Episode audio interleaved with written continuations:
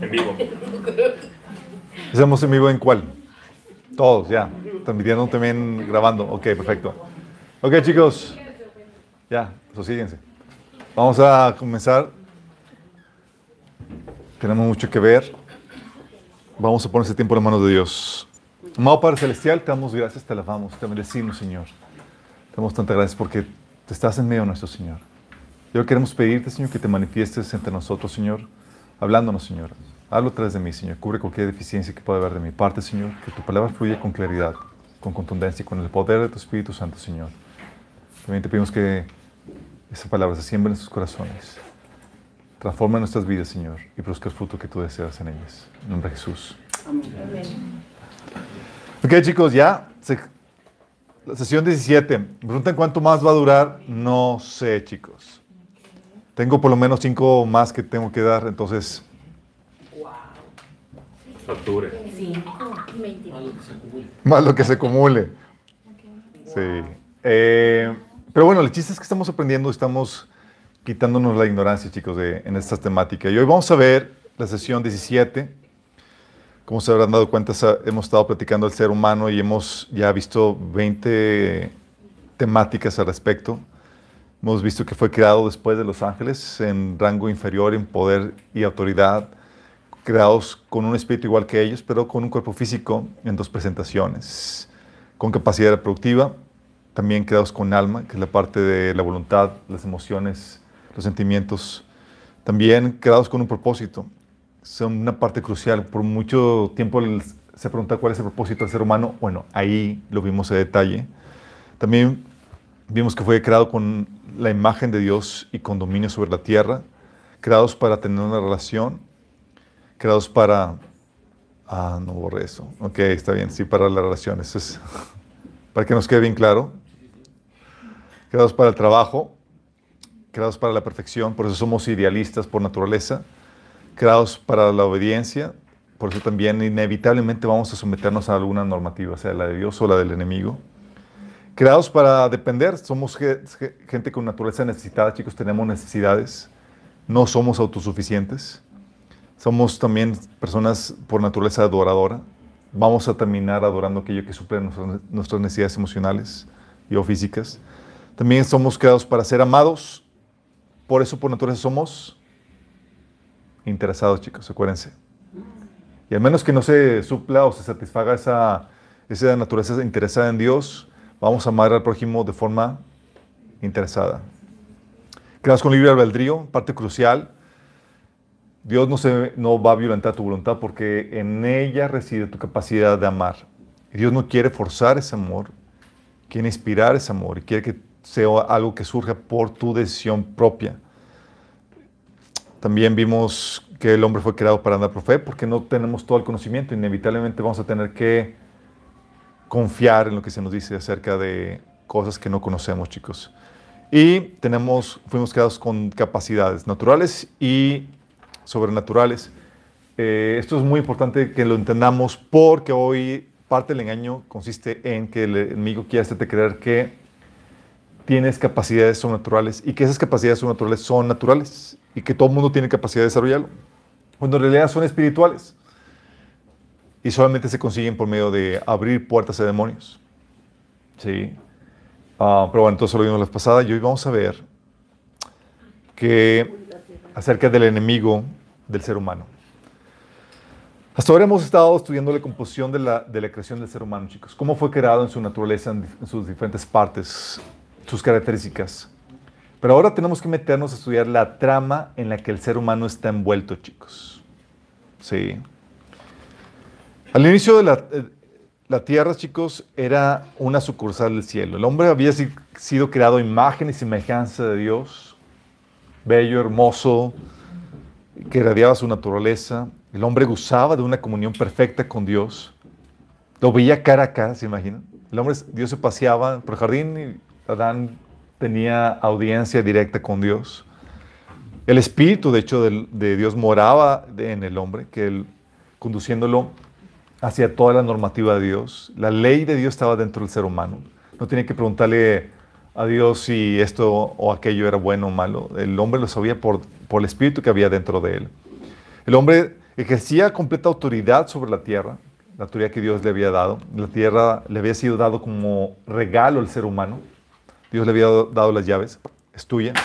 Disfruta, domina.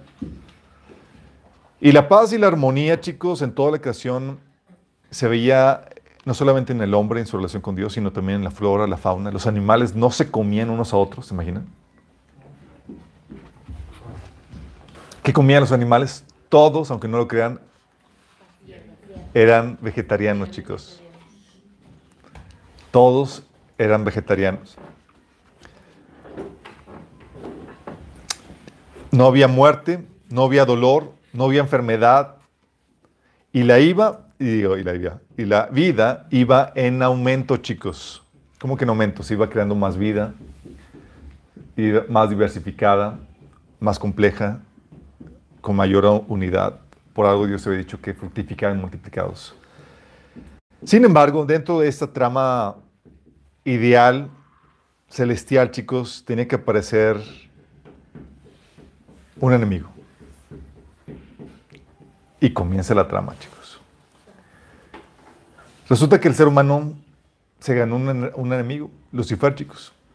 Y para acabarla de molar, era el ser más poderoso después de Dios y nos lo ganamos como enemigo, ¿te imaginas? si quieres, oye, voy a decir un, nos ganamos al, al, angelito de menor rango o algo, no. Tuvo que hacer el the big guy. Y es aquí donde quiero que veamos qué onda con esta trama, chicos. La rebelión de Lucifer, chicos, ¿fue antes o después del hombre? Antes. ¿quién dice después? Después. Después, ah, ¿cómo te llamas? Jesús, me caes bien. Ok, chicos. Hemos manejado aquí en varios estudios la, la, postura de la rebelión antes del ser humano, ¿sí? Pero hay indicios de que pueda ser después del ser humano. Indicios muy fuertes. Sí, ya algunos se quedan en shock. Ok, vamos a verlos. ¿Por qué decimos de que la rebelión seguramente fue después de que Dios creó el ser humano. Primero, la Biblia te enseña que había armonía angelical cuando Dios hacía la tierra. Job 38, del 4 al 6 dice, ¿dónde estabas cuando puse las bases de la tierra? Dímelo, si de veras sabes tanto. Seguramente sabes quién estableció sus dimensiones y quién tendió sobre ella la cinta de medir.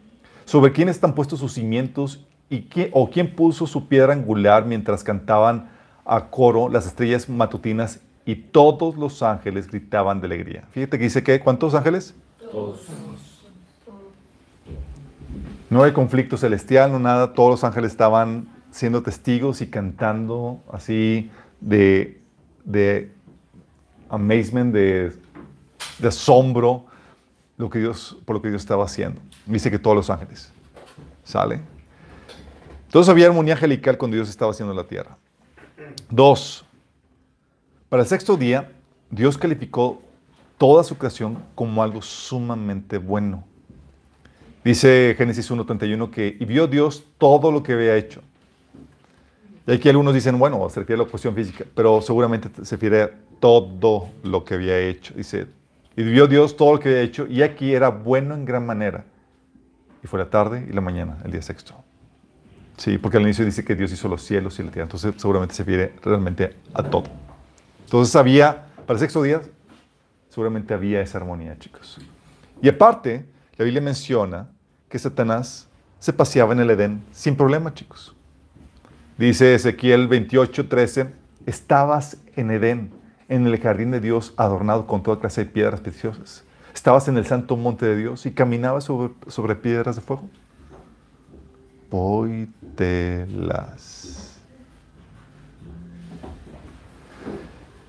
Y de hecho, el cuarto punto es que cuando Satanás se reveló, ¿qué creen que pasó, chicos?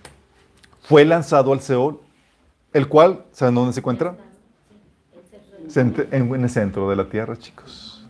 Dice la Biblia en Isaías 14, del 12 al, 15 o 14. Dice, ¿cómo has caído del cielo, lucero de la mañana, tú que sometías a las naciones? Has caído por tierra. Decías en tu corazón, subiré hasta los cielos, levantaré mi trono por encima de las estrellas de Dios Gobernaré desde el extremo norte. en el monte de los dioses. Subiré a la cresta de las más altas nubes, seré semejante al Altísimo. Mas tú derribado eres hasta el Seol, a los lados del abismo. Para ser derribado Satanás al Seol, al es porque el Seol ya existía, chicos. Y el Seol está en el centro de la tierra.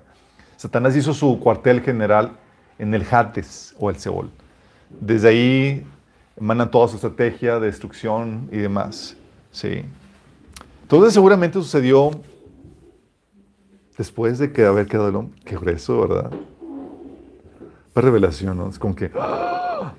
Pero si esto es así, chicos, la rebelión de Satanás fue propiciado no solamente por orgullo, sino por envidia.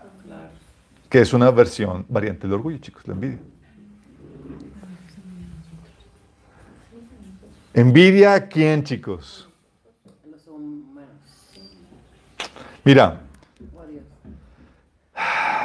Lucifer era el más bello y sabio creado por Dios, el ser más bello y sabio. Dice la Biblia en Ezequiel 28 del 2 al 15, dice, tú tan lleno de sabiduría y de hermosura tan perfecta, eras el sello de la perfección. Era sabio y sumamente hermoso, chicos. ¿Qué tan hermoso? De esa hermosura que angelical que ocasionó, por ejemplo, a Juan, el apóstol Juan, a que se postrara en adoración ante un ángel. Y no era Lucifer, chicos. Sí. Dice, tú tan lleno de sabiduría y de hermosura tan perfecta, eres el sello de la, de la perfección. Estuviste en el Edén, en el huerto de Dios. Tus vestiduras estaban adornadas con toda clase de piedras preciosas, cornalia, topacio, jaspe, crisólito, berilio, onice, zafiro, carbuncleo, esmeralda y oro. Todo estaba cuidadosamente preparado para ti en el día de tu creación. A ti, querubín grande y protector, yo te puse en el monte santo de Dios y ahí estuviste. Te paseabas en medio de las piedras encendidas. Desde el día en que fuiste creado y hasta el día en que se halló mal, maldad en ti, eras perfecto en todos tus caminos. Entonces era el más ser más bello, más sabio. Era querubín protector, chicos. Eran de los ángeles que protegían la presencia de Dios. Eran de los más poderosos. Sí. Entonces era el más bello, sabio, creado por Dios. Pero, ¿qué crees? Pero el hombre fue al que le dio un trato especial poniéndolo como Señor de su creación. Dice Génesis 1.28. Luego Dios los bendijo con las siguientes palabras. Sean fructíferos y multiplíquense. Llenen la tierra y gobiernen sobre ella. Reinen sobre los peces del mar, las aves del cielo y todos los animales que corren por el suelo. Aquí, a diferencia de cualquier ser angelical, Dios estaba poniendo al ser humano como Señor, al igual que Él, de su creación, chicos. Dice Salmo 8 del 4 al 8. ¿Qué es el hombre para que tengas memoria de él? Y el Hijo del Hombre para que lo visites. Lo has hecho poco menor que los ángeles y lo coronaste de gloria y de honra. Lo hiciste, lo hiciste señorear sobre las obras de tus manos. Todo lo pusiste debajo de sus pies. Ovejas y bueyes, todo ello y asimismo las bestias del campo, las aves de los cielos y los peces del mar, todo cuanto pasa por los senderos del mar. O sea, tan así que causaba asombro, hasta el mismo David, salmista, dice, Señor, ¿qué onda que somos nosotros para que nos hayas puesto como Señor de todo? Dice Salmo 115, 16, los cielos pertenecen al Señor, pero Él ha dado la tierra a toda la humanidad. El ser humano se convirtió en amo y Señor de la humanidad, teniendo autoridad para gobernar sobre la creación de Dios, chicos, el mundo material. Y con ello nos ganamos la envidia de Satanás. Pues él no solo quería ser un siervo más, sino quería ser Señor, tener autoridad, dominio, igual que Dios, como dice Isaías 14, del 12 al 15. Dice, ¿cómo has caído del cielo, lucero de la mañana? Tú que sometías a las naciones, has caído por tierra.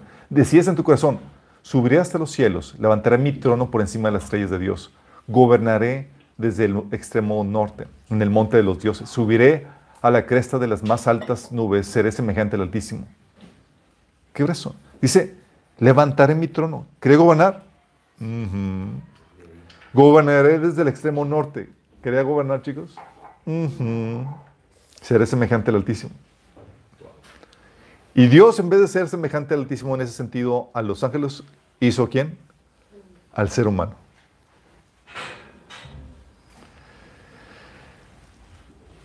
Y obviamente, dicha envidia nos ocasionó que Satanás nos aborreciera, chicos, y deseara nuestra destrucción.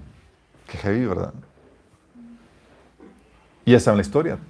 Satanás tentó a Adán y Eva, digo a Eva, la engañó. Y el resto, pues bueno, aquí estamos, sufriendo las consecuencias. Y esa era la intención del enemigo, ser igual a Dios. ¿Y qué creen? Lo logró.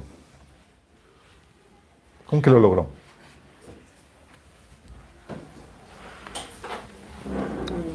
Lo logró porque, así como Yahvé era el Dios de este mundo, chicos, antes de la caída, porque lo era, poco no. Ahora Él se convirtió en el Dios de este mundo. De hecho, Jesús se refería a Satanás como el príncipe de este mundo en Juan 12, 31, Juan 14, 30, Juan 16, 11. Así le llamaba Jesús. El príncipe de este mundo. Se había convertido en el Señor de este mundo. Lo que antes era el Espíritu de Dios, que era el Señor de la tierra, ahora era Satanás. Y no solamente eso. El Espíritu Santo quien guiaba al hombre, ahora era Satanás. El Espíritu, un espíritu demoníaco, se convertía en el Espíritu guía del ser humano. Dice Efesios 2, del 1 al 2. Antes ustedes estaban muertos a causa de su desobediencia y sus muchos pecados. Vivían en, pecado, igual que el resto de la gente, obedeciendo al diablo, el líder de los poderes del mundo invisible, quien es, el espíritu que actúa en el corazón de los que se niegan a obedecer a Dios. ven? Así como el Espíritu Santo guiaba al hombre y demás, bueno, ahora fue sustituido por Satanás, el príncipe de este mundo. Su cometida de convertirse en el Dios de este mundo, chicos, lo logró. Su cometida de querer ser el Dios del hombre que dirigía sus corazones, sus pensamientos y demás, lo logró, chicos. Y el ser humano, de ser Señor y tener autoridad, Satanás lo esclavizó. Mira, Anteriormente el ser humano tenía autoridad sobre toda la tierra, como habíamos leído. El Señor había dicho, gobiernen sobre la tierra, reinen sobre los peces de mar y todos los animales. Pero se convirtió en esclavo del pecado y Satanás, chicos. Dice Juan 8:34, Jesús les dijo, de cierto, de cierto os digo que todo aquel que comete pecado, esclavo es del pecado. De hecho, Efesios 2, 2 dice que vivíamos en pecado igual que el resto de la gente, obedeciendo al diablo, chicos. Y esta esclavitud se manifiesta de varias formas, chicos. Quiero que lo entiendas muy bien. Esta esclavitud se manifiesta no solo en el sometimiento a normas de Satanás.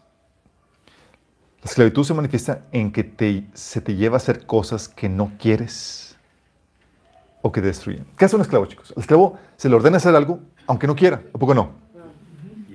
haz esto. No, no quiero. Y, y, te obligan porque eres esclavo. Sí, qué heavy, ¿verdad? Y fíjate lo que dice la Biblia. Romanos 7, del 14 al 24. Sabemos en efecto que la ley es espiritual, pero yo soy meramente humano y estoy vendido como esclavo al pecado. ¿Cómo se manifestaba esta, esclavitud? Fíjate, pon atención. No entiendo lo que me pasa, pues no hago lo que quiero, sino lo que aborrezco. Ahora bien, si hago lo que no quiero, estoy de acuerdo en que la ley es buena, pero en este caso ya no soy yo quien lo lleva a cabo, sino el pecado que habita en mí. Yo sé que en mí, es decir, mi naturaleza pecaminosa, nada bueno habita. Aunque deseo hacer lo bueno, no soy capaz de hacerlo. De hecho, no hago el, el bien que quiero, sino el mal que no quiero. Y si hago lo que no quiero, ya no soy yo quien lo hace, sino el pecado que habita en mí. Así que descubro, descubro esta ley que cuando quiero hacer el bien, me acompaña el mal. Porque en lo íntimo de mi ser me deleito en la ley de Dios, pero me doy cuenta que en los miembros de mi cuerpo hay otra ley que es la ley del pecado. Esta ley lucha contra la ley de mi mente y me tiene cautivo. Soy un pobre miserable. ¿Quién me, libera, me liberará de este cuerpo mortal? ¿Qué eso? Está hablando de esta esclavitud donde una persona que quiere hacer lo bueno, pero es llevado, sometido, para hacerlo mal. Y todos hemos estado ahí, chicos. Qué eso. En eso se manifiesta la esclavitud, chicos. Y luchamos contra esa esclavitud. ¿Cuántas veces te das cuenta que, oye, si tan solo hiciera esto, si tan solo me levantara temprano, si tan solo hiciera que... Y la naturaleza pecaminosa te somete a hacer cosas que no quieres o que no hagas cosas que deberías. Es esclavitud, chicos. Cuando se te lleva a hacer cosas que no quieres, como un esclavo, o cosas que para tu destrucción. ¿Quién en sus cinco sentidos haría algo en perjuicio suyo? Nadie. A menos que seas un esclavo que te estén llevando a hacerte algo en, perjuicio tuyo, para dañarte. Dice la Biblia en 2 Timoteo, digo en 2 Pedro 2 del 1, versículo 1 y versículo del 17 al 20. Dice, en Israel también hubo falsos profetas, tal como habrá falsos maestros entre ustedes. Ellos les enseñarán con astucia herejías destructivas y estenegarán al Señor que los corrompió.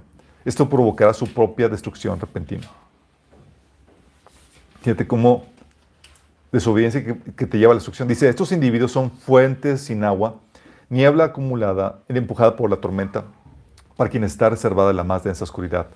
Pronunciando discursos arrogantes y sin sentido, seducen a los, con los instintos naturales desenfrenados a quienes apenas comienzan a apartarse de los que viven en el error. Les prometen libertad cuando ellos mismos son esclavos de la corrupción, ya que cada uno es esclavo de aquello que lo ha dominado. Si habiendo escapado de la contaminación del mundo por haber conocido al Señor al Señor y Salvador Jesucristo, vuelven a enredarse en ella, son vencidos y terminan en peores condiciones que al principio. Una esclavitud del pecado, chicos, que le conduce a la destrucción, como dice en el versículo 1. ¿Por qué haríamos eso? Y eso lo ha experimentado toda persona que ha, tenido algún tipo de adicción. Sabe que está mal, que lo daña, que le está quitando tiempo, que le está robando vida y demás, y no puede salir de eso. ¿Sí me explico? Adicciones de todo tipo, chicos. Drogas, relaciones tóxicas, eh, deudas y demás, hábitos. Sabes que te destruyen, pero no puedes salir de eso. Toda la esclavitud se manifiesta de esa forma. Fíjate qué, grueso. El ser humano gustaba de, de la libertad, del dominio, y ahora se sometía a un señor tirano que le sometía a hacer cosas en contra de su propia voluntad y en perjuicio de uno. Fíjense cómo estaba gozando Satanás? Nos envidiaba y nos quitó autoridad, nos sometió a su yugo y nos hizo esclavos. La, la esclavitud, chicos, también se manifiesta de otra forma. ¿Sabes cómo se manifiesta también? cuando se te privan de tus libertades dadas por Dios.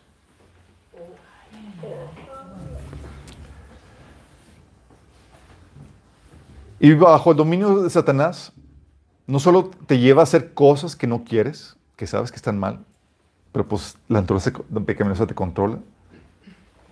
No solamente te lleva a cosas que están mal o que te destruyen, sino que te corta tus libertades. Así como que es como, oye, como niño chiquito, ¿puedo salir? No. Y te refunde. Órale. Bajo el dominio de Satanás así estábamos operando.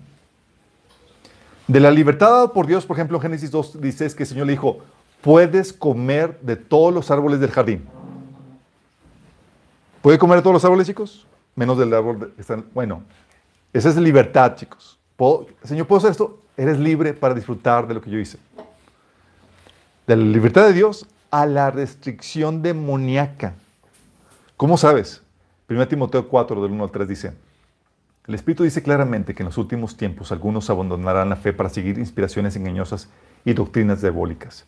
Tales enseñanzas provienen de embusteros hipócritas que tienen la conciencia encallecida. Prohíben el matrimonio y no permiten comer ciertos alimentos que Dios ha creado para que los creyentes conocedores de la verdad las coman con acción de gracias. Fíjate cómo está eso. El enemigo te hace que te limita, te corta la libertad. Es parte de la esclavitud. Ya no te deja disfrutar de lo, que Dios ha creado, de lo que Dios ha hecho. ¿Por qué? Porque quiere esclavizarte, que, que no disfrutes. Quiere subyugarte. ¿Me explico? Qué resto, ¿no? De hecho, es lo que Pablo alegaba en Colosenses 2, del 16 al 23, cuando decía Pablo, no permitan que nadie los atrape con filosofías huecas y disparates elocuentes que nacen del pensamiento humano y de los poderes espirituales de este mundo y no de Cristo. Fíjate, son, ¿nacen de dónde? De los poderes espirituales de este mundo. ¿Quiénes son esos poderes espirituales? Satanás. Fíjate, dice, no permitan que nadie los condene por lo que comen o beben o porque no celebran ciertos días santos ni ceremonias por luna nueva ni los días de descanso. Pues esas reglas son solo sombras de la realidad que vendrá y Cristo mismo es esa realidad. No dejen que los condene ninguno de aquellos que insisten en una religiosa abnegación o en el culto a los ángeles al afirmar que han tenido visiones sobre estas cosas. Su mente pecaminosa los ha llenado de arrogancia y no están unidos a Cristo, la cabeza del cuerpo pues Él mantiene todo el cuerpo unido con las articulaciones y los ligamentos, el cual va creciendo a medida que Dios los nutre. Ustedes han muerto con Cristo y Él los ha rescatado de los poderes espirituales de este mundo. Entonces, ¿por qué siguen cumpliendo reglas del mundo tal como no toques esto, no pruebes eso, no te acerques a aquello? Esas reglas son simples enseñanzas humanas acerca de cosas que se deterioran con el uso. Podrían parecer sabias porque exigen una gran devoción, una religiosa abnegación y una disciplina severa una severa disciplina corporal, pero una persona, una persona no le ofrece ninguna ayuda para vencer sus malos deseos. Solamente que te limitaban y controlaban. ¿Te imaginas? Una persona, y hemos visto casos, hemos escuchado casos de, de padres, por ejemplo, que abusivos con hijos que no los dejaban salir nada y los tenían recluidos en, en, en su cuarto y además así como prisioneros sin disfrutar la, libertad de poder salir y demás. ¿Y qué crees que el enemigo estaba haciendo? Nos tenía aprisionados, sin poder disfrutar, chicos. Qué rezo, ¿verdad? Entonces la esclavitud, la esclavitud se manifiesta en que se te lleva a hacer cosas que no quieres, o son perjuicio tuyo, o se te privan de tus libertades. Y lo grueso del asunto, chicos, es que tal esclavitud se suele implementar por medio del hombre. ¿Cómo? Por medio de doctrinas diabólicas enseñadas por hombres, que limitan lo que puedes o no puedes hacer. Como habíamos leído 1 Timoteo 4, 1 al 3, dice, algunos abandonarán la fe y seguirán inspiraciones engañosas y doctrinas diabólicas. Tales enseñanzas provienen de quién? De embusteros hipócritas. Son personas, chicos, esos embusteros hipócritas. Sí, son inspiradas por demonios, pero utilizando quién? Al ser humano. En 2 Pedro 2.1 dice, hablando de estas personas que llevan a la esclavitud, dice que en Israel hubo falsos profetas, tal como habrá falsos maestros entre ustedes. Serán de personas, falsos maestros, chicos. De hecho, estos falsos maestros se habían introducido a la iglesia de, de Antioquía, chicos, bajo la guardia de, de Pablo. Y Pablo detectó lo que el enemigo quiso hacer. Y en Gálatas 2, del 4 5, fíjate la reacción de Pablo. Dice, el problema es que algunos falsos hermanos se habían infiltrado entre nosotros para coartar la libertad que tenemos en Cristo Jesús a fin de esclavizarnos. Ni por un momento accedimos a someternos a ellos, pues queríamos que se preservara entre ustedes la integridad del Evangelio. Fíjate la, la y dice la Biblia en Hechos capítulo 15 que la discusión que había entre ellos era severa, era fuerte, chicos. Sí. Era Satanás queriendo someter al ser humano aprisionarlo bajo un mundo de reglas que Dios no había dado para que limitarlos en lo cuanto a, lo que podrían disfrutar. Así como si Satanás quería meter a, a, ti como un niño en el cuarto y encerrarlo para siempre. Versus Pablo defendiendo capa de espada la libertad que podríamos disfrutar en el Señor. Qué grueso, ¿no? ¿Por qué? Todo tiene sentido, chicos, cuando ves que era la envidia de Satanás hacia el hombre por lo que se le había dado que inspiró a atentar contra él. Porque si se te dio un mundo para que disfrutaras y se te dio autoridad sobre el mundo, ¿qué va a hacer el enemigo? Te va a esclarecer, te va a quitar ese regalo que Dios te dio para que disfrutes.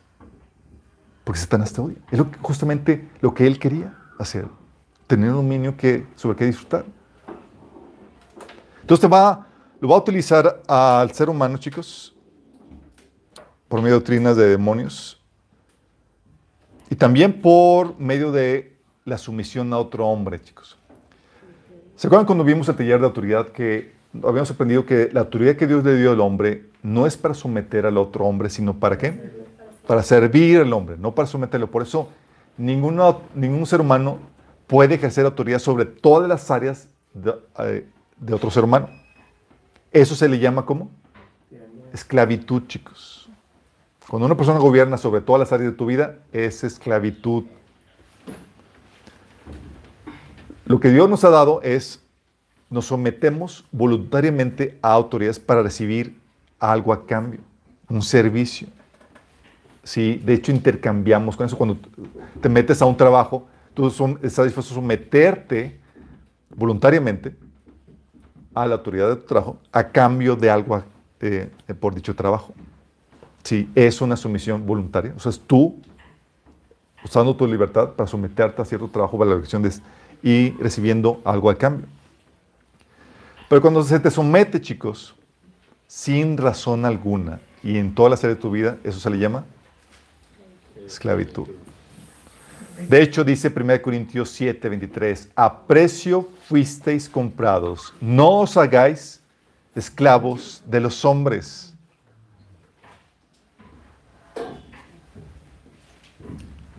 Es decir, no te sometas o no ofrezcas tu sometimiento de toda tu vida a algún otro ser humano. Y hay cristianos, chicos, que caen en este tipo de esclavitud. Van con sus pastores y les piden permiso para todo. ¿Qué espíritu está operando detrás de eso? Qué grueso, ¿verdad? De hecho, en 1 Pedro 5, del 2 al 3 dice, cuiden, hablando a los pastores, cuiden de la grey de Dios que está bajo su cuidado pero háganlo de manera voluntaria y con el deseo de servir y no por obligación ni por el mero fan de lucro. No traten a la Grey como si ustedes fueran sus amos. Al contrario, sírvanle, sírvanles de ejemplo.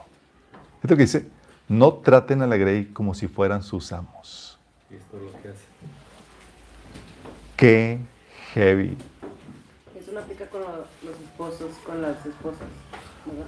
Aún eso lo vimos en el taller de matrimonio. La autoridad del esposo sobre la esposa está limitada. Toda autoridad del ser humano sobre tu ser humano, toda autoridad está limitada, chicos. Sí. Por ejemplo, por eso, chicos, si vamos entendiendo la, la, mecánica detrás de esta, de esta cuestión tan maquiavélica, por eso, chicos, la doctrina de la cobertura espiritual, como se entiende hoy en día, en el que se te dice que no eres libre para ejercer ningún servicio a Dios en beneficio del prójimo sin el previo permiso de tu pastor. Es inspiración diabólica. Y va en, completa contradicción a lo que dicen las escrituras en Galatas 5.13, donde dice que tú tienes libertad para servir a tu prójimo por amor. Qué heavy, ¿verdad? ¿Por qué pasa? ¿Qué hace esto? No, tienes que estar aquí encerrado. No, no puede salir.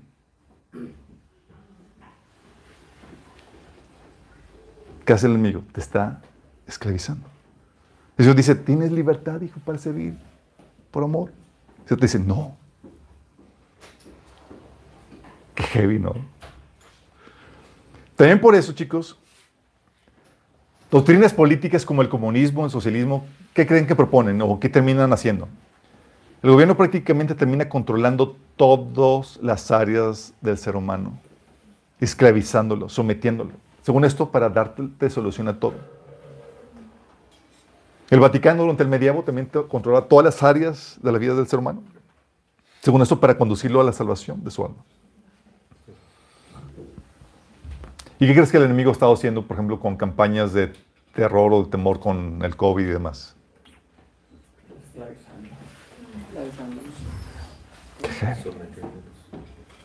Qué heavy. Aún hoy en día el control de tu expresión verbal se quiere limitar, chicos. Lo que puedes o no puedes decir o cómo lo dices se quiere controlar porque el enemigo odia tu libertad. Porque la libertad es esa capacidad de ejercicio de dominio que Dios te ha dado sobre la tierra. Y eso causó la envidia del enemigo. Y lo grueso del asunto, chicos, es que todos tenemos una predisposición demoníaca al control. Todos. ¿O no te ha pasado que te dan ganas a veces de dictar al resto de la gente cómo deben de vivir sus vidas? Más o menos. Te dan ganas de controlarlas y decirles cómo vivir sus vidas porque creemos que lo podemos hacer mejor o porque queremos protegerlos o, o, porque así, los queremos someter, chicos. Heavy, ¿no? Clásico. Entonces esas personas están... Y podemos ser personas bien intencionadas, pero controladas por el enemigo. Por nuestra ignorancia, por no saber los límites de nuestra autoridad. Qué grueso, ¿verdad? Y el enemigo nos utiliza como piezas de ajedrez. Tú vas aquí, muévete acá y demás. Ahora entiendo todo. ¿Por qué no entiende? A todo tiene sentido en mi vida. Lo grueso del asunto, chicos, es que esta, la facción de, de, estos ángeles rebeldes dirigida por Satanás se distribuyó, toda esa facción rebelde se distribuyó en la humanidad, chicos. La Biblia menciona que con la torre de Babel una distribución de pues, la humanidad persistiendo en su pecado. Dijimos, bueno, le dijo Satanás y su ángel le dijeron a Dios, Señor, estos me pertenecen. Señor, pues sí, están persistiendo en su pecado, no me, me rechazan a mí continuamente. Y Satanás ahí se dividió a las naciones. Dice la Biblia en Deuteronomio 32, 8 cuando el Altísimo asignó territorios a las naciones, cuando dividió a la raza humana, fijó los límites de los pueblos según el, el, número de su corte celestial. Ah, porque hay que aclarar que Satanás y sus huestes de maldad forman parte de la corte celestial.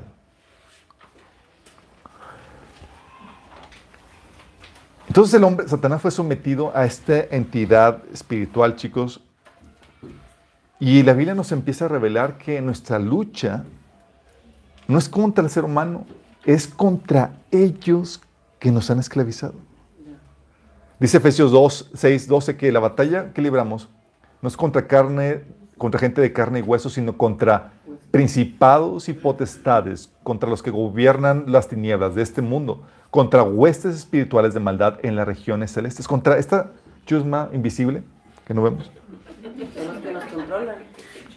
Son los que han esclavizado al ser humano. Lo han controlado.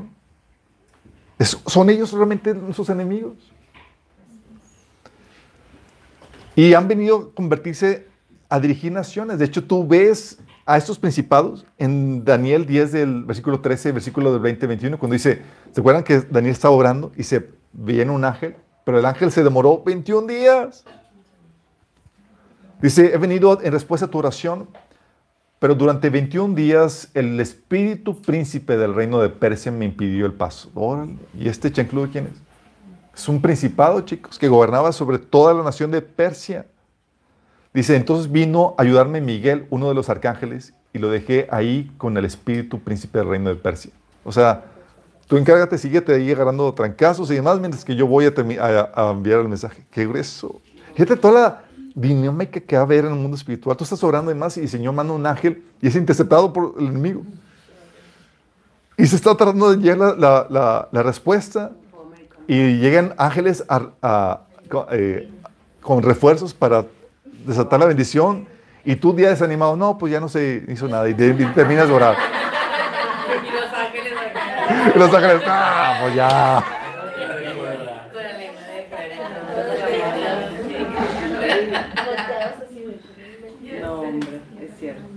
Qué eso, ¿no? Menciona el Principado de Persia y luego también menciona el Principado de Grecia. Dice, pronto debo regresar, luché contra el príncipe del reino de Persia y después de eso vendrá el, espíritu príncipe del reino de Grecia. Hay un espíritu príncipe del reino de México, chicos. Ándale. Ándale. ¿Cómo será? ¿Y qué pasa, chicos? Dice, y mientras tanto te diré lo que está escrito en el libro de la, de la verdad. Nadie me ha ayudado contra estos espíritus príncipes excepto Miguel, el espíritu príncipe de ustedes. Miguel era otro principado. ¿Sobre quién? Sobre el pueblo de Israel, chicos. Heavy. Y es contra esta chusma que empezamos a, a pelear, chicos. Y dices, oye, ¿por, si sucedió esto, ¿por qué no, no juzga Dios a Satanás y ya, dale más tuerzo, Señor, al enemigo? Mira, debes entender algo. Si Dios juzgara, destruyera a Satanás, esto implicaría juzgar y destruirlo no solamente a él, sino también a todo lo que está bajo su dominio. Pues sí. Alguien le cayó el 20 allá. Eso es el ser humano, que estaba bajo su dominio ya.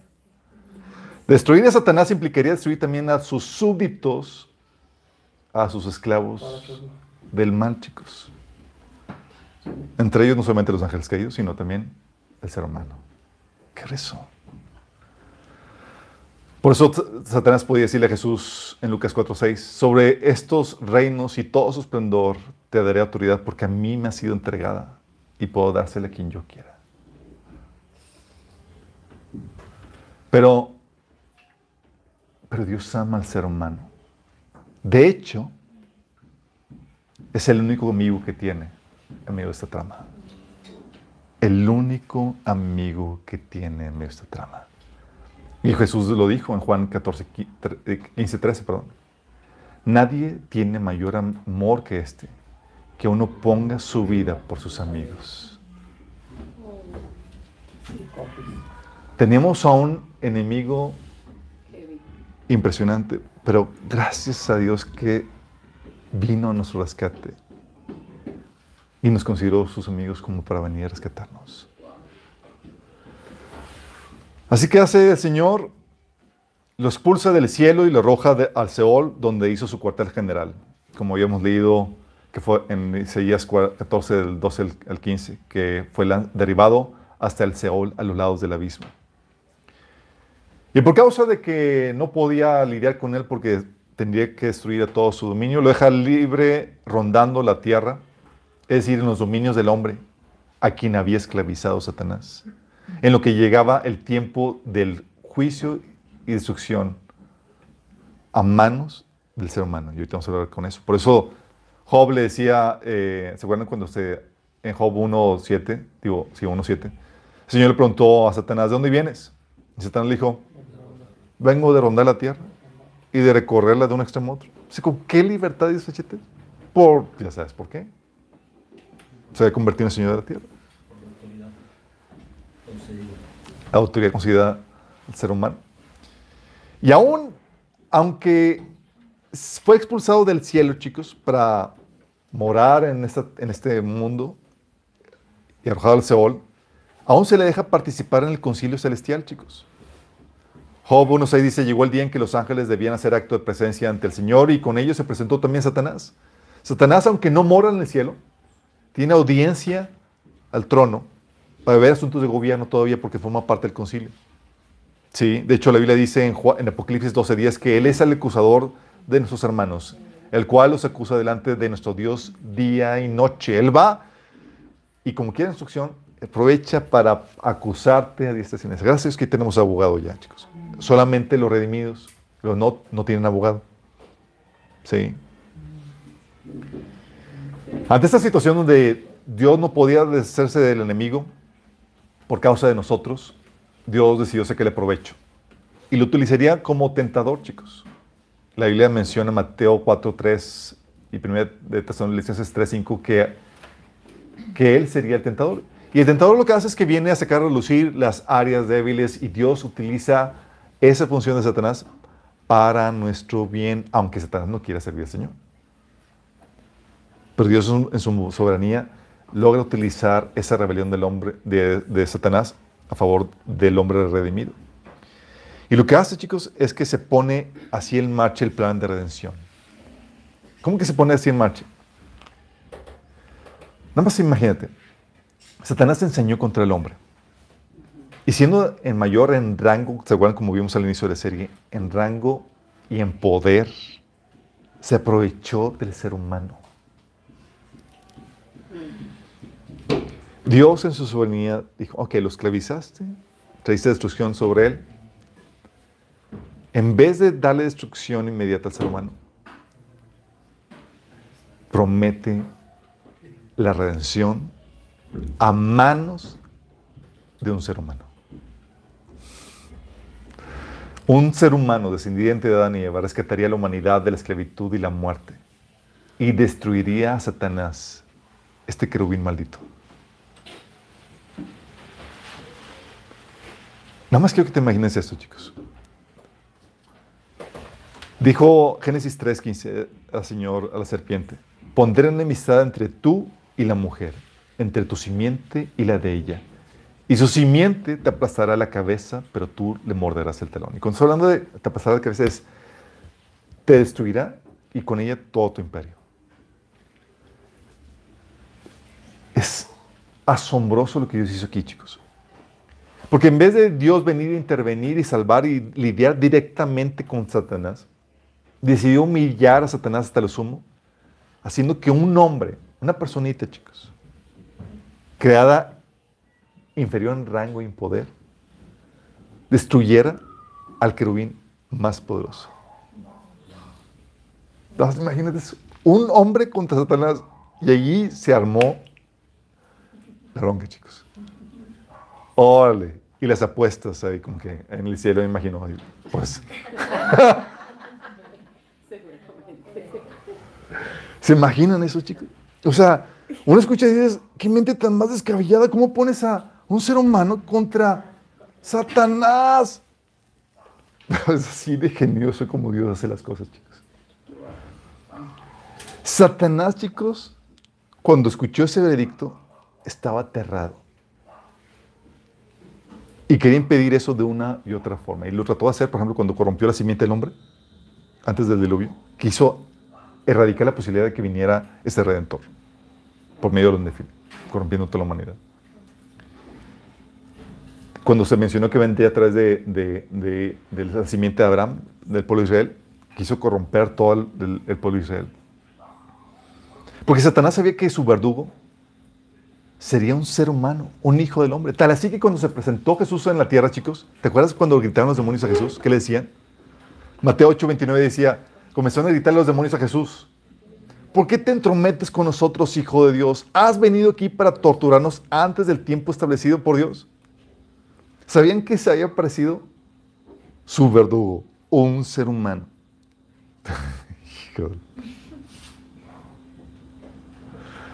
si supieras el poder y la presencia de Dios que hay en ti, chicos.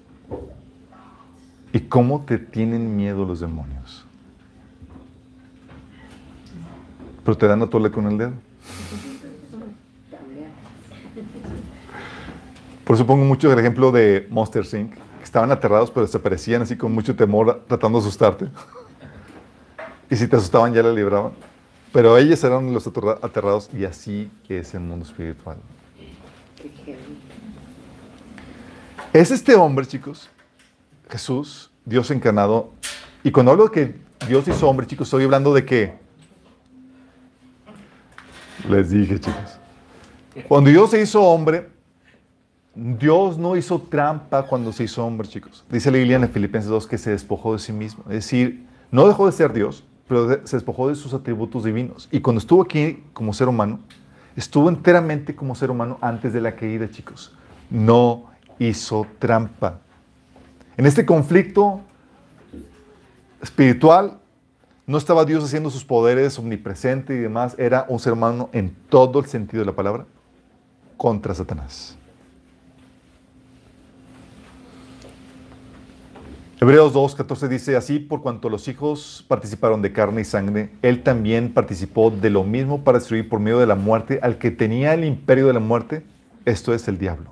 Si es hombre, para, por medio de la muerte, su muerte destruir el imperio del diablo, chicos. Dice eh, Colosenses 2, 14, esta fue una jugada maravillosa de Dios, porque lo primero que quería hacer, querría hacer el enemigo era destruir a este ser humano, Dios encarnado Dios eh, hecho hombre.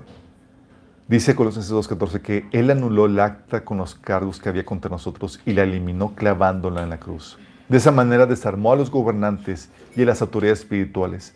Los avergonzó públicamente con su victoria sobre ellos en la cruz.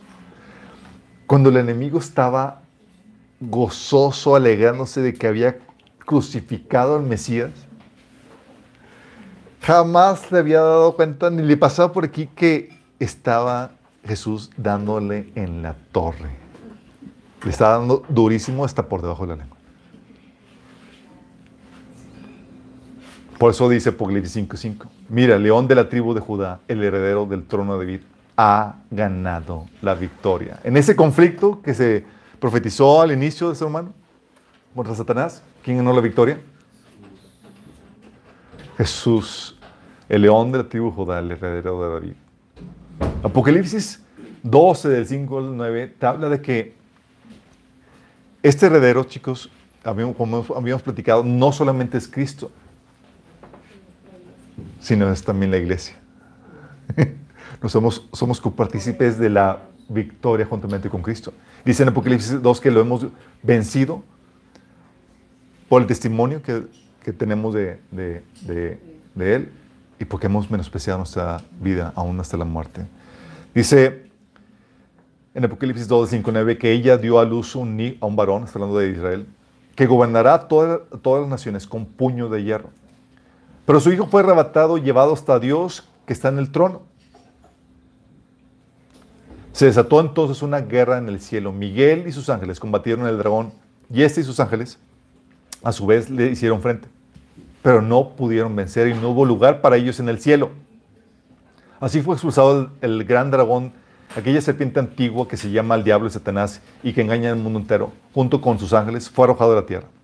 Fíjate que resupone, dice que este varón, que es Cristo y la iglesia, es llevado hasta el cielo y eso desata la expulsión del enemigo. ¿Por qué crees que la desata, chicos? Porque es ahí, chicos, donde dice, se cumple la palabra de Pablo que dice que vamos a juzgar a los ángeles. Se va a presentar la facción rebelde que nos acusaba y vamos a llegar con que, con que, ¿qué decía Satanás de nosotros? Y vamos a correrlos. ¿Quién, quién nos va a correr de la tierra, del cielo, chicos? Nosotros. Qué heavy, ¿verdad? Y ahora, chicos, nos unimos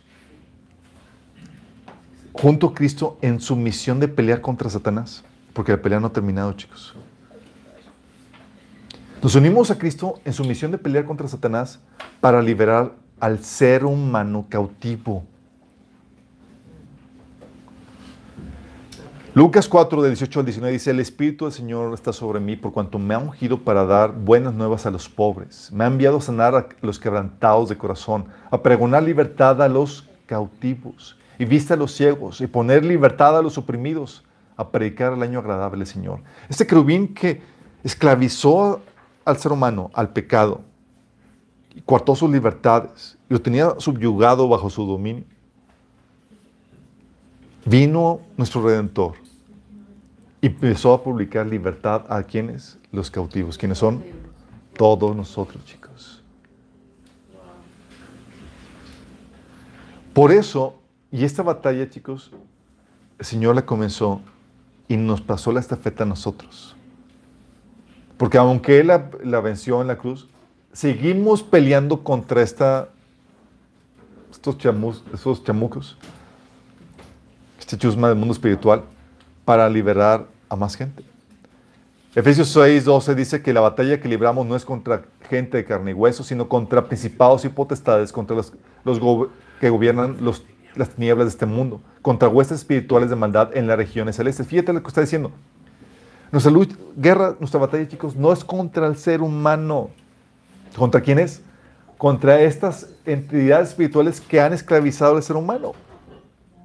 ¿Y por qué quiere el enemigo? Que peleemos unos contra otros, poco no. Y más porque Satanás a quién utiliza? A tu prójimo. Y Satanás quiere que odies al prójimo en lugar de a él. Mira, en los conflictos que tienes en tus relaciones, tú no debes de enojarte contra tu prójimo, porque tu prójimo no es un enemigo. Debes enojarte contra Satanás, quien tiene esclavizado a tu prójimo y es utilizado. Por eso, en esta batalla, chicos, peleamos contra Satanás para liberar a los cautivos. Y dice 2 Timoteo 2.10 que decía Pablo, por tanto, todo lo soporto por amor a los escogidos, para que ellos también obtengan la salvación que es en Cristo Jesús con gloria eterna. El Señor nos pasó la estafeta y a veces tenemos que soportar a, esposos que parecen un demonio encarnado, ¿sí? O a esposas que, eh, que son difíciles de tolerar, o hijos que, o familiares, o amistades y demás que dices, ¿por qué? Porque el Señor nos, nos da la misma estafeta. Lo que Él hizo, somos ahora extensión de su misión aquí en la tierra, chicos. Estamos en la encomienda de liberar al cautivo, de predicar el Evangelio para que se hagan del dominio de Satanás, como dice en Hechos, a la autoridad de Cristo, para que cambien de reino. ¿Vamos entendiendo, chicos? Somos amigos del hombre y enemigos de Satanás. Y debemos estar dispuestos a sufrir a manos del hombre con tal de rescatarlo, chicos. Y eso es por un tiempo limitado. Pero tenemos que estar dispuestos. Compartimos la misma carga, la misma misión de Jesús. Déjame decirte eso, chicos. Cristo vino a salvar a aquellos a quien lo habían traicionado, lo habían juzgado injustamente, aquellos que lo estaban crucificando. Y el Señor nos ordena hacer lo mismo. ¿Estamos entendiendo? Es parte de. Pero una vez terminada la cosecha, va a ser juzgado Satanás y todos sus súbitos en dos, en dos partes. ¿Por qué? Porque ahorita está dando tiempo para que todo el que quiera venir a ser libre pueda ser libre. Y está prestando el juicio a Satanás y su dominio, es decir, a todos los que están sometidos a él, con tal de rescatar al mayor número de, personas posible para que puedan venir a, la redención, chicos. ¿Hasta cuándo es juzgado Satanás y su reino? Hasta al final, chicos, cuando ya se termina, se llega el clímax de los, la plenitud de los gentiles que han de ser salvos. Y van dos partes, una antes del milenio y la otra al final.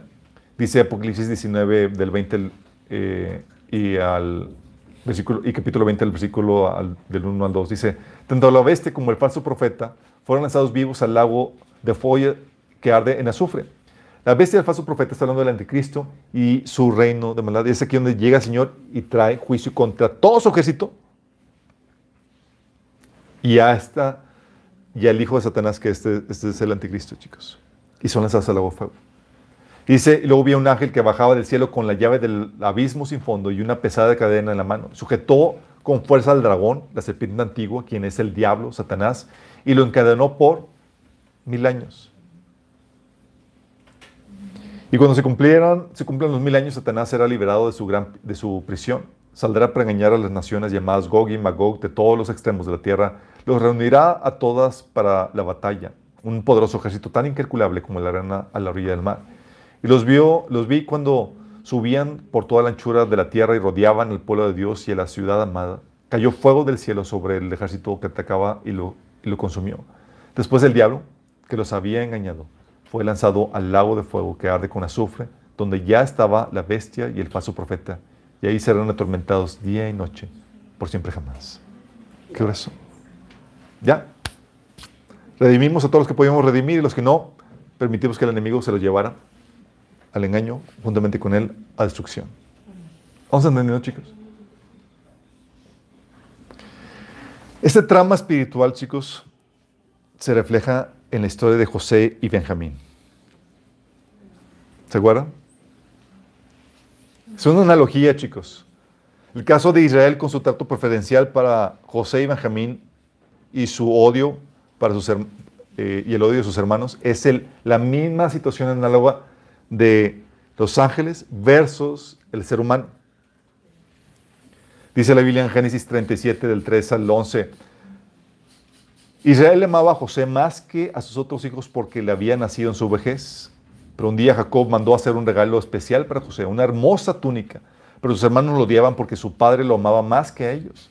No dirigía ni una sola palabra amable hacia José. Una noche José tuvo un sueño y cuando se le contó, se le contó a sus hermanos, lo odiaron más que nunca. Escuchen este sueño, les dijo, resulta que estábamos en el campo atando gavillas de grano. De repente mi gavilla se levantó y la gavilla de ustedes se juntó alrededor de la mía y se inclinaron ante ella. Sus hermanos se respondieron, ¿así que crees que serás nuestro rey? ¿No es verdad? ¿De verdad piensas que reinarás sobre nosotros? Así que lo odiaron aún más debido a, su, a sus sueños y a la forma en que los, los contaba. Al poco tiempo José tuvo otro sueño y de nuevo se lo contó a sus hermanos. Escuchen, tuvo otro sueño, les dijo. El sol, la luna y once estrellas se inclinaban hacia mí. Entonces le contó, esta vez le contó el sueño a su padre, además de sus hermanos, pero su padre lo reprendió. ¿Qué clase de sueño es este? Le preguntó. ¿Acaso tu madre, tus hermanos y yo llegaremos a postrarnos delante de ti? Sin embargo, mientras los hermanos de José tenían celos de él, su padre estaba intrigado por el significado de los sueños. Y aquí, chicos, es José y Benjamín, que son los hijos de Raquel, le nacieron a Israel en la vejez. Ellos representan a la humanidad nacida de Dios como los últimos de sus hijos después de los ángeles. Acuérdense primero que Dios creó a los ángeles, son hijos de Dios. Y al final crea a Adán, que dice la Biblia que es hijo de Dios y es en Adán está representada la humanidad. José, chicos, representa a la parte de la humanidad que se pierde definitivamente. Benjamín es la parte que se pierde, pero que todavía puede ser rescatada. Los demás hijos que le nacieron primero representan a la facción de los ángeles que se enseñaron contra el hombre por el trato especial que Dios le dio al ser humano. ¿Cómo trató Israel a, José? Una túnica especial y él era, su mano derecha, era quien le reportaba todo, chicos. Y de hecho, sus sueños de grandeza y gobierno son un reflejo del destino que tendría el ser humano, incluso por encima del de los ángeles. Porque, ¿ante quién crees que se va a postrar toda rodilla? Ante un ser humano. Por si acaso no lo habías asimilado. Qué eso, ¿no? Todos estos sueños de grandeza y gobierno son un reflejo del destino que tendría el ser humano, incluso por encima del de los ángeles. Nosotros, juntamente con Cristo, por ser parte del cuerpo de Cristo. ¿Vamos entendiendo, chicos? Porque a Cristo se le dio autoridad sobre qué? Se le dio autoridad en el cielo y en la tierra. ¿Están captando? Se le dio nombre, un nombre que es sobre todo nombre. Sí, un nombre que es sobre todo nombre. Dice que le que con Jesús estamos sentados en lugares celestiales y reinamos juntamente con Él. Somos compartícipes de su autoridad. Y el intento de los hermanos por matarlo, por vencerlo como esclavo, es un reflejo también de lo que el enemigo dice con nosotros. Dice, cuando los hermanos de José lo vieron acercarse, lo reconocieron de lejos. Mientras llegaba, tramaron como eh, un plan para matarlo. Aquí viene el soñador. Dijeron, vamos, matémosle, tirémosle una de esas, en una de, de esas cisternas. Podemos decirle a nuestro padre, un animal salvaje se le comió. Entonces veremos en qué quedan sus sueños. Pero cuando Rubén oyó el plan, trató de salvar a José. No lo matemos, dijo, ¿para qué derramar sangre? Solo tirémoslo en, esa cisterna vacía aquí en el desierto. Entonces morirá sin que lo pongamos una mano encima. Rubén tenía pensado rescatar a José y devolverlo a su padre. Entonces cuando llegó José, sus hermanos le quitaron la hermosa túnica que le llevaba puesta. Después lo agarraron, le tiraron en la cisterna. Resulta que la cisterna estaba vacía, no tenía nada de agua dentro. Luego, justo cuando se sentaron a comer, levantaron la vista y vieron a la distancia una caravana de camellos que venía acercándose. Era un grupo de mercaderes ismaelitas que transportaban goma de resina, bálsamo y resinas aromáticas desde Galad hasta Egipto. Judá dijo a sus hermanos, ¿qué ganaremos con matar a nuestro hermano? Tendríamos que encubrir el crimen. En lugar de hacerle daño, vendámoslo a esos mercaderes ismaelitas. Después de todo, es nuestro hermano, de nuestra misma sangre. Así que sus hermanos estuvieron de acuerdo. Entonces cuando se acercaron los ismaelitas, que eran mercaderes madianitas, los hermanos de José lo sacaron de la cisterna y se lo vendieron por 20 monedas de plata. Y los mercaderes lo llevaron a Egipto. Tiempo después, Rubén regresó para sacar a José de la cisterna. Cuando descubrió que José no estaba ahí, se rasgó la ropa en señal de lamento. Luego regresó donde estaban sus hermanos y dijo lamentándose, el muchacho desapareció, ¿qué voy a hacer ahora? Entonces los hermanos mataron un cabrito y mojaron una túnica de José con la sangre. Luego enviaron la hermosa túnica a su padre con el siguiente mensaje, mira lo, que encontramos, esta túnica, ¿no es la de tu hijo? Su padre la reconoció de inmediato, sí, dijo, ese, dijo él, es la túnica de mi hijo. Seguro que algún animal salvaje se le comió. Sin duda despedazó a José. Entonces Jacob rasgó su ropa y se vistió de tela áspera e hizo duelo por su hijo durante mucho tiempo. Toda su familia intentó consolarlo, pero él no quiso ser consolado. A menudo decía, miré a la tumba llorando a mi hijo. Y es- entonces sollaba. ¿Qué brazo? El intento, chicos, de matar a José es homólogo al intento del enemigo por matar al ser humano. Y lo gracioso asunto es que fue vendido José como esclavo y el hombre que fue vendido como esclavo al pecado. Como decía Pablo, soy un, humano vendido como esclavo al pecado. El corazón roto de, Israel, el poder de José, refleja el corazón roto del Padre Celestial por nosotros. Y aún la propuesta de, Judá de venderlo como esclavo, Judá representa a Jesús que por su intervención logra que el hombre no sea destruido inmediatamente, chicos. Ahí el pecado era para que destrucción por completo, inmediato. Logró que por su intervención sabemos que el hombre no fue destruido inmediatamente, sino tan solo vendido en lo que llegaba la redención. Entonces José fue perdido, pero Benjamín todavía podría ser rescatado, chicos. Dice, después del primer viaje a Egipto, cuando comenzaron a vaciar sus costales, se encontraron con que la bolsa de dinero de cada uno estaba ahí. Entonces hizo que ellos su padre eh, y su padre se llenaran de temor. Entonces Jacob, su padre, les dijo, ustedes me van a dejar sin hijos. José ya no está con nosotros, Simeón tampoco está aquí, y ahora quieren llevar, se quieren llevar a Benjamín. Todo esto me perjudica. Pero Rubén le dijo a su padre, yo me hago cargo de Benjamín. Si no te lo devuelvo, podrás matar a mis hijos. Mi hijo no se irá con ustedes, replicó Jacob. Su hermano José ya está muerto y ahora solo él me queda. Si le llega a pasar una desgracia en el viaje que van a emprender, ustedes tendrán la culpa de que este pobre viejo, o sea, de este pobre viejo se muera de tristeza. José aquí entonces representa a la parte de la humanidad que se perdió definitivamente y está dado por perdido, ¿sí? Por causa del pecado. Y hay una parte de la humanidad, chicos, que se va a perder por ya, definitivamente.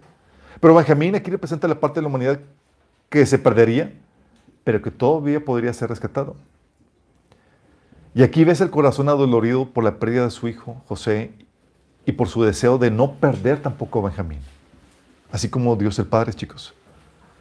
Y aquí vemos en esta historia que Ju- Judá recibe la encomienda de traer a Benjamín sano y salvo. Dice en Génesis 43, del 8 al 10, Judá le dijo a su padre Israel, bajo mi, mi responsabilidad envía al muchacho y nos iremos ahora mismo para que nosotros y nuestros hijos podamos seguir viviendo. Yo te respondo por su seguridad y a mí me pedirás cuenta. Si no te lo devuelvo sano y salvo, yo seré culpable ante ti por toda la vida. Si no nos hubiéramos demorado tanto, ya habríamos ido y vuelto dos, dos veces. Judá, chicos, aquí es Jesús recibiendo el cometido de traer a Benjamín sano y salvo. Tú y yo somos Benjamín, chicos.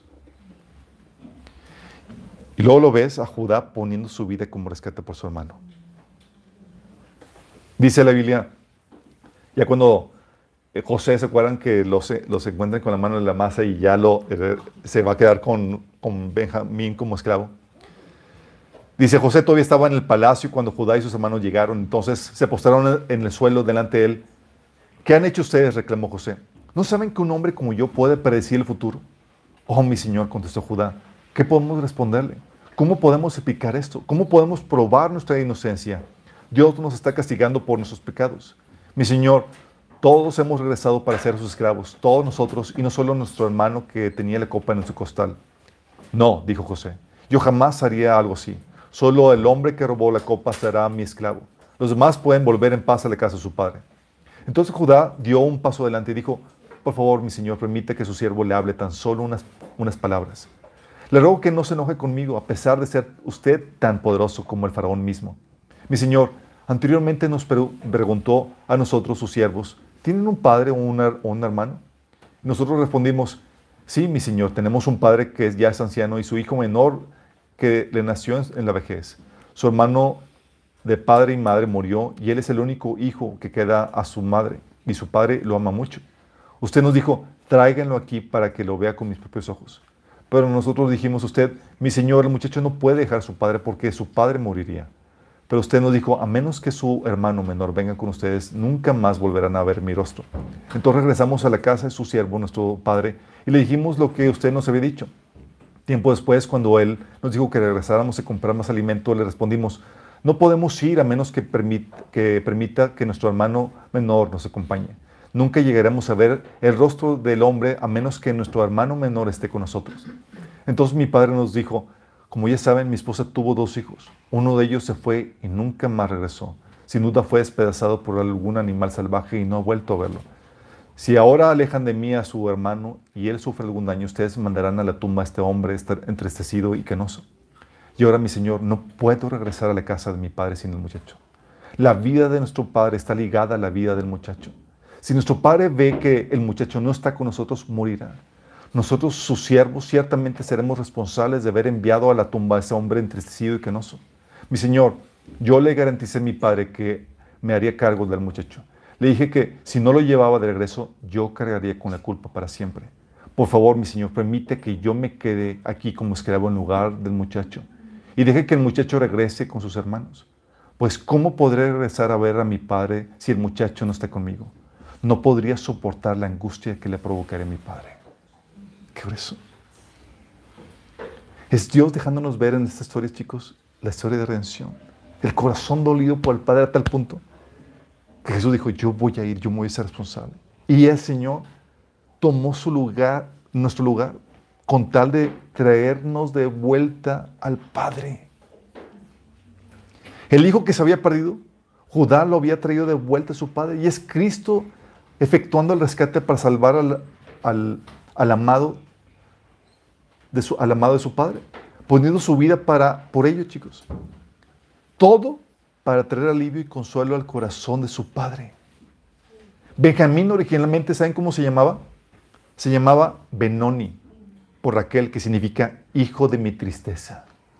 Sin embargo, el padre del niño lo llamó Benjamín, que significa hijo de mi mano derecha. Y en eso nos hemos convertido en Cristo Jesús. Benjamín somos nosotros, chicos. Por esa obra de redención a favor de Benjamín, Judá fue escogido para ser el linaje de Cristo, chicos. Dice Génesis 49 del 8 al 10, tú Judá serás alabado por tus hermanos, dominarás a tus enemigos y tus propios hermanos se inclinarán ante ti. Mi hijo Judá es como un cachorro de león que se ha nutrido de la presa. Se tiende al acecho como león, como leona que nadie se atreva a molestar. El cetro no se apartará de Judá, ni de sus pies el bastón de, de mando, hasta que llegue el verdadero rey, quien merece la obediencia de los pueblos. Y nosotros, chicos, continuamos con la misión de Judá, de rescatar a Benjamín, de ponernos en la brecha por el hermano menor, chicos. El ser humano tiene un enemigo y es Satanás. Y nosotros lo sabemos y lo identificamos. Nosotros somos los amigos del ser humano que estamos buscando rescatarlo. Y por causa de esa amistad, de ese amor, de ese cariño por el ser humano, estamos dispuestos a sufrir cualquier cosa con tal de rescatarlo. Continuamos con la misión de Judá, con la misión de Cristo. El Señor quiere darle en la torre al enemigo y nosotros continuamos con esa victoria cada vez que cada vez que rescatamos a una persona del dominio de, de las tinieblas y le traemos a la libertad en Cristo, chicos. ¿Estamos entendiendo? Sí. La victoria, somos copartícipes de la victoria en Cristo, pero también de sus luchas. El Señor nos quiere seguir utilizando. Está pronto por terminar este periodo de gracia, de cosecha, antes de que se, Dios ya traiga juicio a este reino de las tinieblas y se juzgue al enemigo. Pero antes tenemos que terminar nuestra misión aquí tenemos una tarea que hacer. Y el Señor te invita a que te unas a la tarea. Sí va a implicar a sufrir, incluso a mano de aquellos a quienes tú has sido llamado a rescatar. Pues somos llamados a seguir los pasos de Cristo. Jesús venció y también nosotros vencemos cada vez que una persona rinde su vida a Cristo y que se mantiene firme en la fe. Porque nos duele el corazón del Padre que sufre por los que están perdidos, chicos. Dios quiere utilizarnos. Dios quiere que tú y yo seamos ese, ese Judá que se pone en la brecha por su hermano Benjamín. Oramos. Amado Padre Celestial, damos tantas gracias, Padre, porque tú nos amas tanto. Tu amor es entrañable, Señor. Y en la historia de Israel podemos ver, Señor, cómo eres con nosotros, Señor. Gracias, bendito Jesús, porque tú como hermano mayor viniste y te pusiste en la brecha, Señor. Y viniste a rescatarnos, Señor. Nosotros, tus hermanos menores, Señor. Por eso te amamos y te adoramos, Señor. Gracias porque tú venciste, Señor. Y derrocaste al enemigo, Señor. Y ahora, Señor, queremos hacernos compartícipes no solamente de tu victoria, sino de tu lucha, Señor, por traer a los partidos, Señor. Señor, enos aquí parte y extensión de tu cuerpo, Señor. Sí, Señor, queremos gobernar juntamente contigo, pero también queremos hacernos partícipes de tu gloria, de tus luchas, de tu misión aquí en la tierra, Señor. Hasta el tiempo que, que sea de nuestra partida, Señor. Ayúdanos a permanecer firmes en esta misión, Señor, en esta tarea. Que podamos, Señor, presentarnos con las manos llenas de frutos, Señor, y con las almas de aquellos, Señor, por los cuales tú pagaste el precio de redención. Ayúdanos, Señor, amar al prójimo. Te lo pedimos en el nombre de Jesús.